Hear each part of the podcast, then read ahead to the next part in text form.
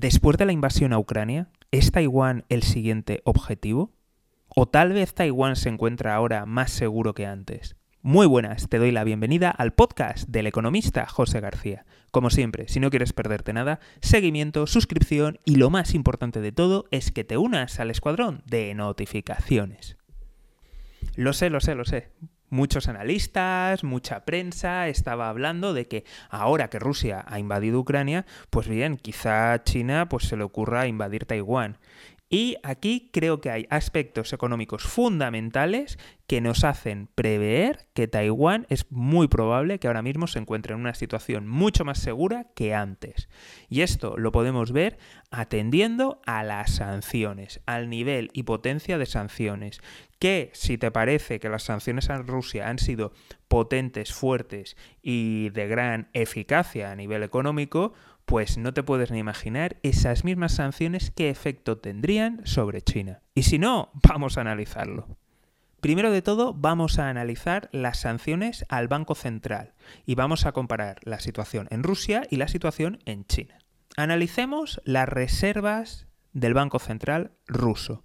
De acuerdo, excluimos las divisas que le han sancionado, que por si no te acuerdas son el dólar, el euro, el yen y la libra esterlina, o sea, la divisa del Reino Unido. Pues bien, Rusia cuenta con unas reservas que superan el 35% entre oro y yuanes, que son efectivamente divisas que aún puede utilizar, divisas en el caso de los yuanes y también materias primas, el oro como reserva.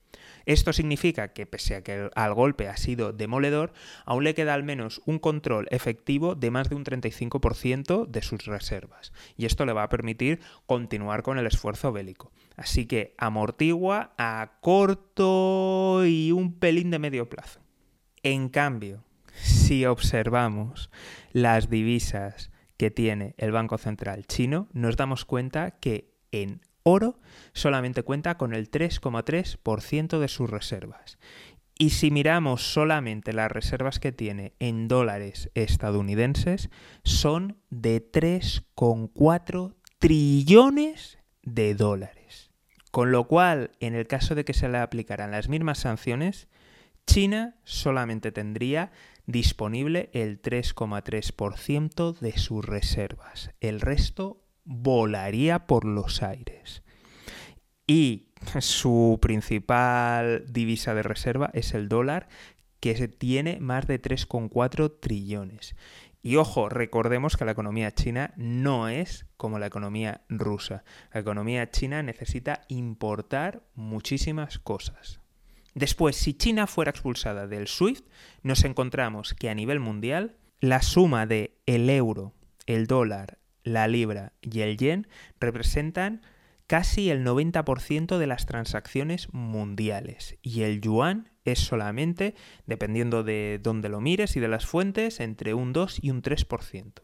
Con lo cual, la capacidad comercial de China se vendría abajo, aún de manera mucho más contundente que en el caso de Rusia. Y si nos fijamos en las sanciones comerciales de venta, compraventa de productos y servicios, sería aún más demoledor que en el caso de Rusia, porque China necesita muchísima tecnología, importa muchísimos microchips, importa muchísima energía, importa los alimentos y por tanto todo esto sería demoledor para el comercio y también para la estabilidad interna. Así que sumando todo esto, ¿qué podemos ver? Pues que ahora mismo Taiwán está mucho más segura que nunca en muchísimo tiempo, porque el nivel de sanciones, si se le aplicara a China, sería aún más demoledor y más rápido para todo China. Y por eso nos hemos encontrado que después de esas declaraciones grandilocuentes de amistad y de nuestro pacto no tiene límites entre Xi Jinping y Putin, vemos que ahora, a la hora de la verdad, China se está poniendo de lado.